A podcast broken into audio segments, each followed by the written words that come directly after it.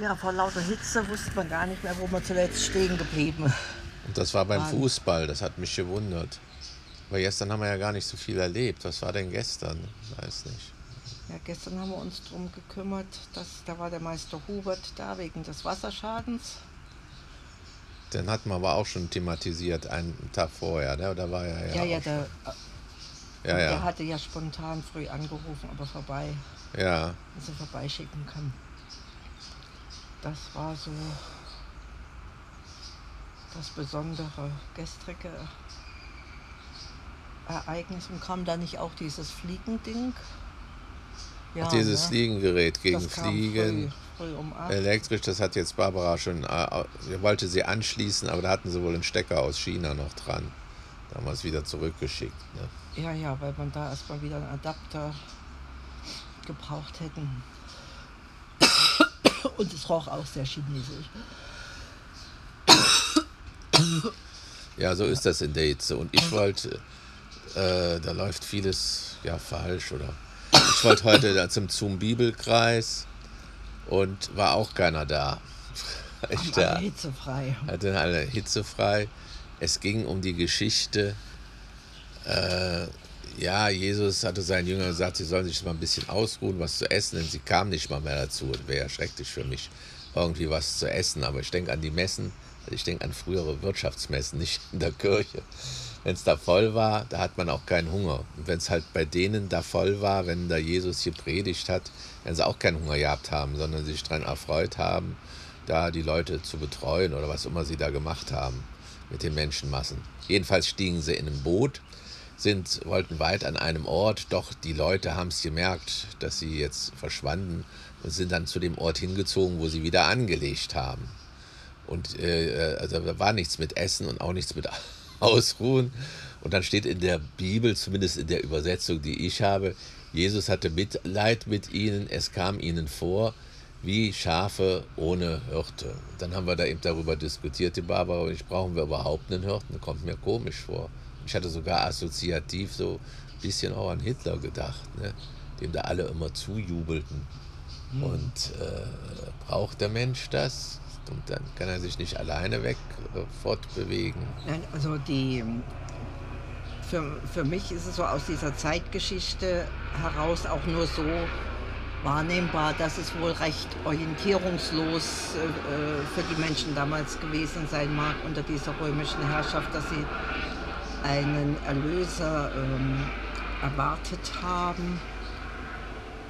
Ja, aber die Schafe, die wird es auch so gegeben haben, sonst hätten sie bis, äh, also diese Ackerbau- und Viehzuchtgesellschaft äh, hat, sie ja nicht erst erfunden. Also die, die Schafe werden mit dem berühmten Leithammel auch einen Weg gefunden haben. Und das ist für mich so das Bild, wie es in der Natur äh, eine Art Selbstregulation Äh, gibt, dass man die jeweils ähm, entweder ältesten oder erfahrensten, äh, dass die dann die ähm, partielle äh, Leitung oder Führung in dem, was sie am besten können, übernehmen. Aber das muss nicht einer alleine sein. Ne? Ja, aber ich denke so gerade auch an mein Leben zurück. Es gibt ja auch immer Menschen, äh, die brauchen vielleicht so einen Leithammel und für mich war lange Zeit mein Vater äh, äh, das Leithammel oder der Hirte, sagen wir mal. Ne? Hm. Der Hirte dann später dann eben ähm, Mutter Teresa, Dazwischen deine Frau oder Dazwischen deine, die Mutter deiner die, die. Mutter meiner Kinder. Und ja, und so geht es dann immer weiter. Und jetzt habe ich ja auch eine große Bestimmerin neben mir sitzen. Ja, du hast den inneren Leithammel und mich als Projektionsfläche für den äußeren Leithammel. Und wenn du brauchst, den lieben Gott noch dazu. Ja, oder ich denke gerade, naja, das kann man auch nicht so sagen. Wenn wir mal vom Krokodil reden, ja. Na, die Krokodile, die können auch Leithammels sein, ne? Das sind Einzelwesen eigentlich. ja, natürlich. Nee, ich, ich denke eher so an diese äh, Sehnsucht nach einem allwissenden und alleskönnenden, äh, omnipotenten Wesen, was sich dann vielleicht als Gottheit ja, es gibt ja als Gottheit. Äh, da, da, projizieren da, lässt. da kann ich stimmig zu. Ich projiziere es nicht. Ich weiß, dass es ihn gibt. Also hier noch von mir. Ja. Genau. Und darum ist auch dieser Psalm, der Herr ist mein Hirte, äh, so schön. Er führt mich durch, durch, durch die Finsternis, deckt mir den Tisch in schönen Auen. Also ich brauche also auch nie Angst haben. Ich gehe jetzt mal weg aus unserer äh, liebevollen Beziehung zu Ah, Barbara und mir. Hm. Aber auch vorher in den zehn Jahren, seitdem ich überhaupt glaube oder die Gewissheit habe, dass es Gott gibt, ist es mir nie schlecht gegangen. Und wenn ich meinte, es ging mir schlecht, habe ich halt ein Kerzchen angezündet. Ja, dann saß der liebe Gott irgendwo in Gedanken oder, oder tatsächlich auch mit dabei.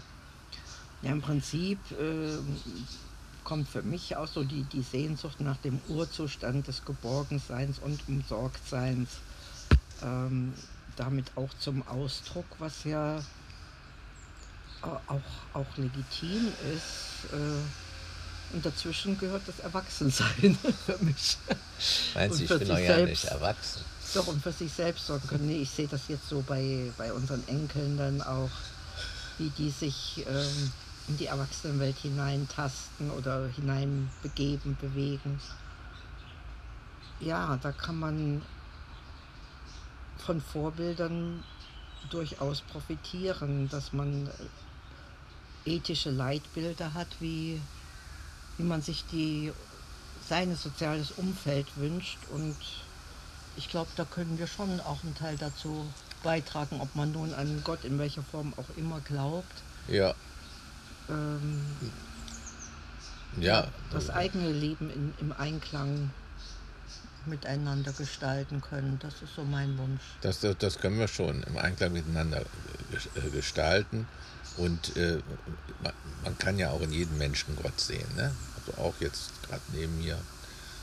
Genau, in den Bienchen und dem Schön. Blümchen und dem Wald und allem, was uns umgibt.